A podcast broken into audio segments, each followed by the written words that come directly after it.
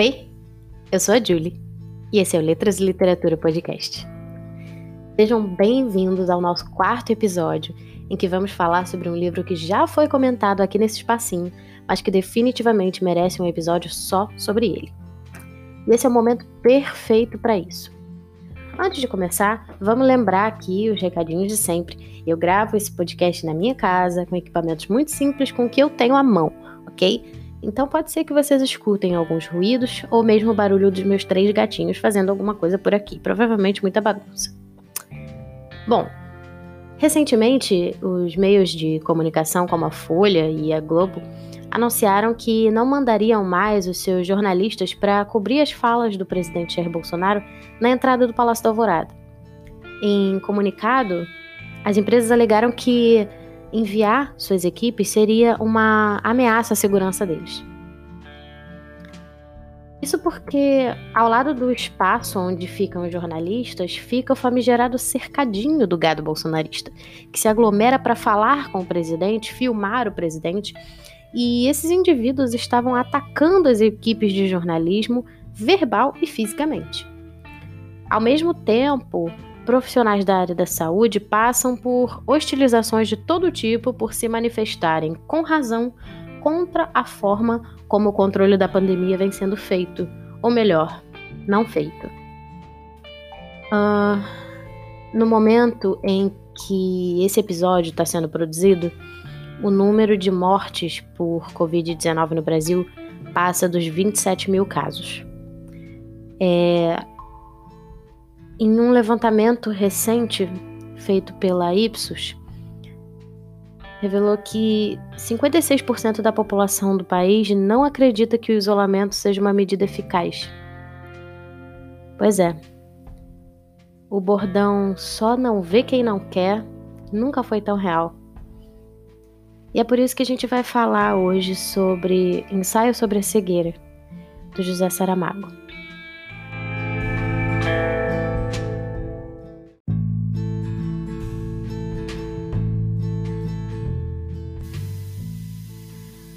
Começa assim. Um homem dirigindo seu carro em uma rua movimentada quando, sem mais nem menos, fica cego. Um outro homem ajuda e se oferece para levá-lo para casa, mas rouba seu carro e logo após fica cego também.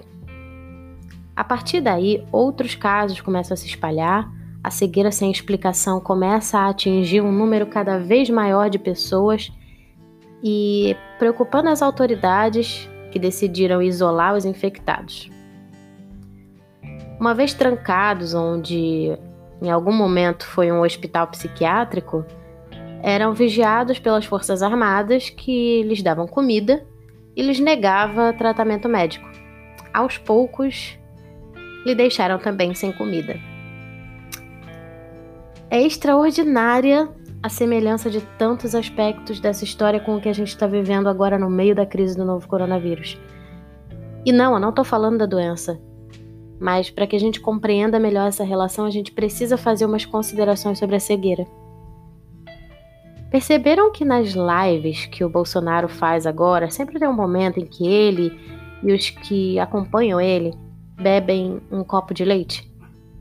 Aparentemente, isso seria uma homenagem aos produtores de leite de Minas Gerais, um incentivo ao consumo de leite.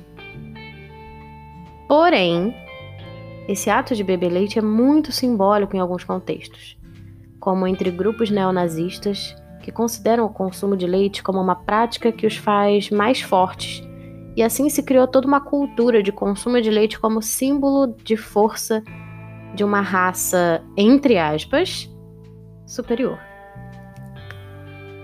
Não é uma certeza, mas que o ato de beber leite na live, tendo respaldo de fanáticos e defendendo pautas genocidas, acaba sendo bastante significativo. Isso me lembrou justamente da cegueira do romance do Saramago, que, ao contrário do que pensamos, é branca, leitosa. Além de, claro, lembrar um aspecto de suposta força e superioridade em comparação com aqueles que padecem. Tudo isso parece tão irônico, né? Pois é, contexto como os de ensaio sobre a cegueira são o que a gente chama de sátiras alegóricas. A sátira é um objetivo que o autor explora na escrita para transmitir uma ideia exagerada ou cínica de alguma coisa. E a alegoria é uma figura de linguagem que tem a função de expandir um determinado sentido, usando diversos tipos de recurso, como a sátira. A mistura desses dois elementos é justamente uma relação de ironia com a realidade. De forma bem exagerada e escrachada, o escritor revela o que tem por baixo desse pano de moralidade, de patriotismo, segurança e valores que, na realidade, passam longe da empatia e do bom senso. O Saramago não é o único exemplo de livro de escritor que consegue fazer isso. Se você já leu ou assistiu Jogos Vorazes, vai perceber que a mesma coisa acontece quando se faz uma tentativa de transmitir pela TV o sucesso de um regime totalitário da capital que explora e mata a população mais pobre dos distritos a ela subordinados. E a representação de um reality show é a sátira alegórica que denuncia essa exploração e o sacrifício das camadas mais vulneráveis por um Estado assassino. E não para por aí. Já ouviram falar de Don Quixote? Pois é, o que é o lendário cavaleiro Don Quixote de La Mancha, senão um homem mirrado, incapaz de enxergar a realidade da vida enquanto busca algo ilusório? Mas, voltando ao Saramago, uma, uma cegueira branca sem explicação, supostamente contagiosa, e que é diferente por ser uma cegueira leitosa, perolada, que resulta num confinamento desorganizado e ineficaz e acaba sendo a condenação pré-anunciada até para quem pode ver. O livro é uma baita de uma metáfora que faz o ridículo não só da sociedade contemporânea, como da política de enfrentamento. Está começando a soar mais familiar para você? No conceito, no conceito, no contexto de uma de uma doença que se espalha com facilidade, ficam ainda mais visíveis o egoísmo e a antiética típica da sociedade capitalista. Essa cegueira branca nada mais é do que uma alegoria a uma sociedade contemporânea individualista e desumana. Mas o que raios é essa tal sociedade contemporânea?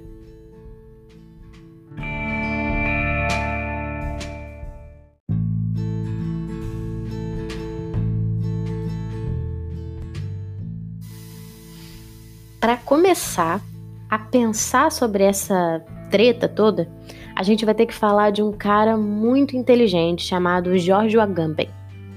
Ele é um filósofo italiano que escreveu sobre esse tal de contemporâneo. Basicamente, ele fala que uma pessoa inteligente mesmo é aquela que reconhece, entre aspas, eu sou parte desse hoje. É a pessoa que reconhece isso. Mas, Julia, eu continuo sem entender esse troço. Vamos lá. Sabe aquela pessoa que a gente conhece que vive dizendo antigamente era muito melhor? Ou então, na minha época não tinha dessas coisas? Ou até mesmo pessoas que se recusam a usar celulares, smartphones ou redes sociais. Pessoas que, basicamente, fogem do tempo em que vivem por terem na sua cabeça que o tempo em que elas cresceram e se desenvolveram era melhor que o de agora.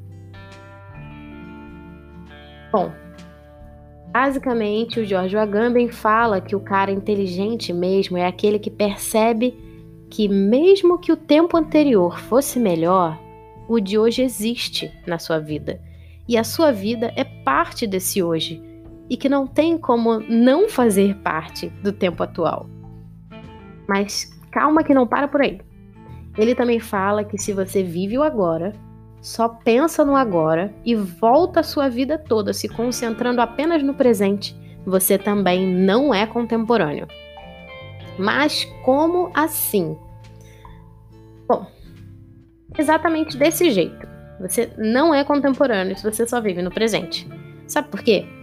Porque se você está inserido no presente, participa 100% dele o tempo todo, você não terá a capacidade de enxergar ele de outro ângulo É como se você estivesse no meio de uma roda de pessoas e estivesse curtindo muito aquele momento, vendo tudo que acontece ali no meio, o rosto das pessoas em volta de você, a forma como vocês se vestem, como vocês falam, o que vocês cantam, mas de dentro dessa roda, você não vê o que se passa em volta, fora dela.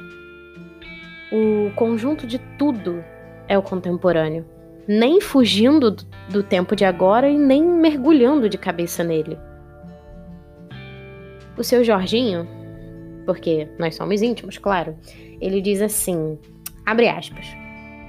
Contemporâneo é aquele que mantém fixo o olhar no seu tempo, para nele perceber não as luzes, mas o escuro.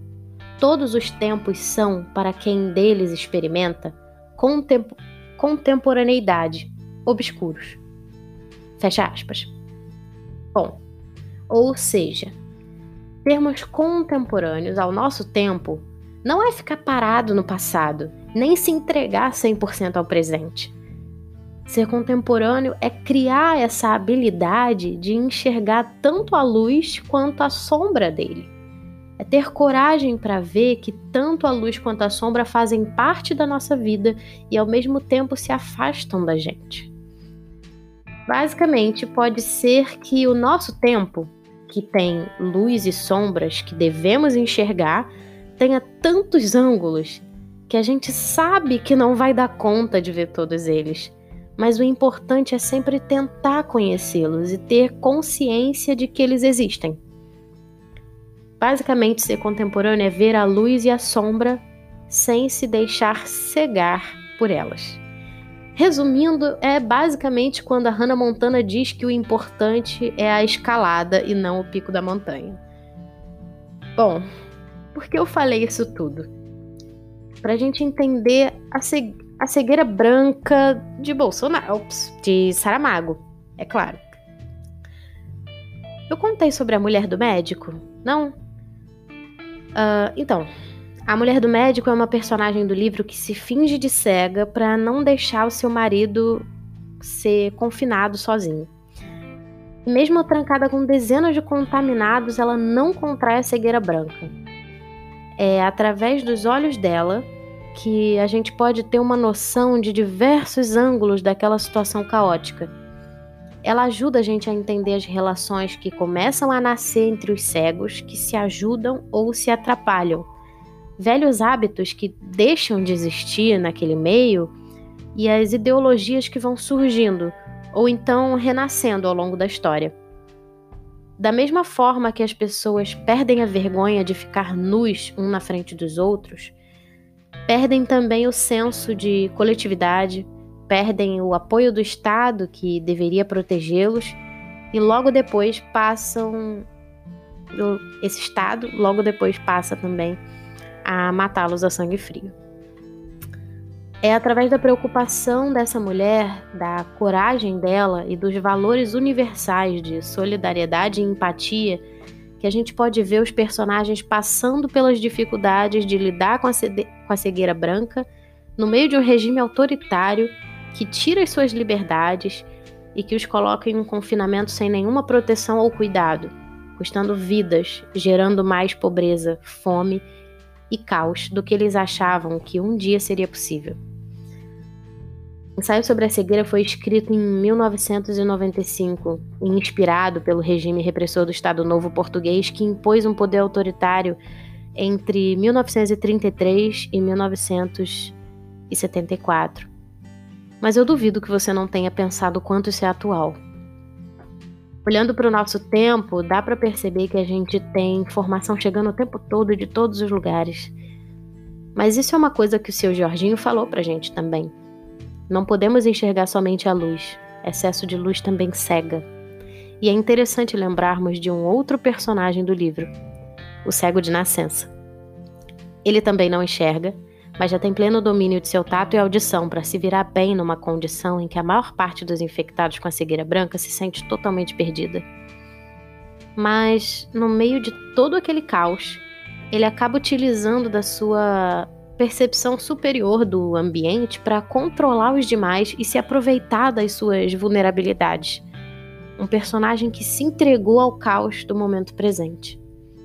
Por isso eu escolhi esse livro para falar hoje com vocês. Mas nem de longe eu tô querendo dizer que você deve buscar equilíbrio no meio do caos. Pelo menos não apenas de forma individualista.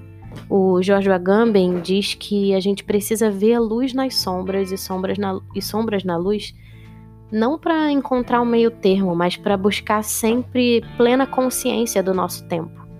Significa ser ativo, ou seja, no momento em que estamos agora, buscar ângulos que, que não estão sendo vistos por muitos e caminhar para uma saída desse manicômio, desse confinamento de maneira plena e segura de que a caminhada está sendo pensada com cuidado. Não deixemos que a cegueira fascista nos leve, nos ofusque e nem continue nos matando.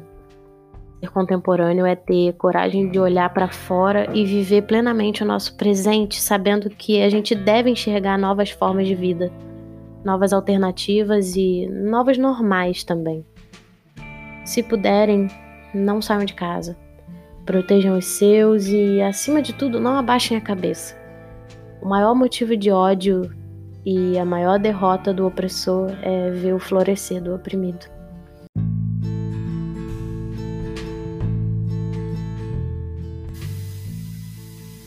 Bom, eu espero que vocês tenham gostado desse episódio. Foi simples, mas foi de coração. E eu espero que vocês leiam ensaios sobre a cegueira, apareçam para conversar, se vocês quiserem. Não esqueçam, é, se vocês quiserem mandar alguma mensagem, é só mandar é, uma mensagem pelo direct do Instagram, arroba Letras e Literatura. E vamos tentar levar esse caos todo da melhor maneira possível.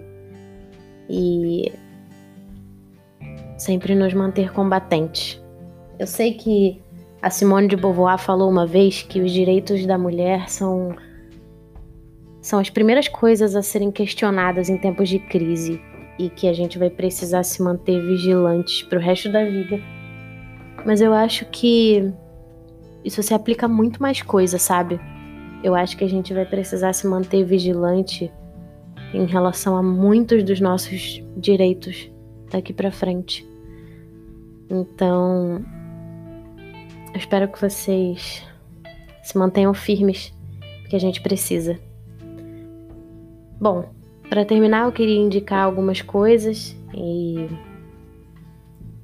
uma delas, né, para começar leve, é a leitura coletiva promovida pelo Livros do Dri, que é um menino de 12 anos super fofo chamado Adriel. E o Instagram dele, se eu não me engano, é Livros do Dri, com dois Is no final. E ele vai fazer uma leitura coletiva super incrível. Então participem. E também queria indicar para vocês ações um pouco mais concretas é, em relação aos últimos acontecimentos,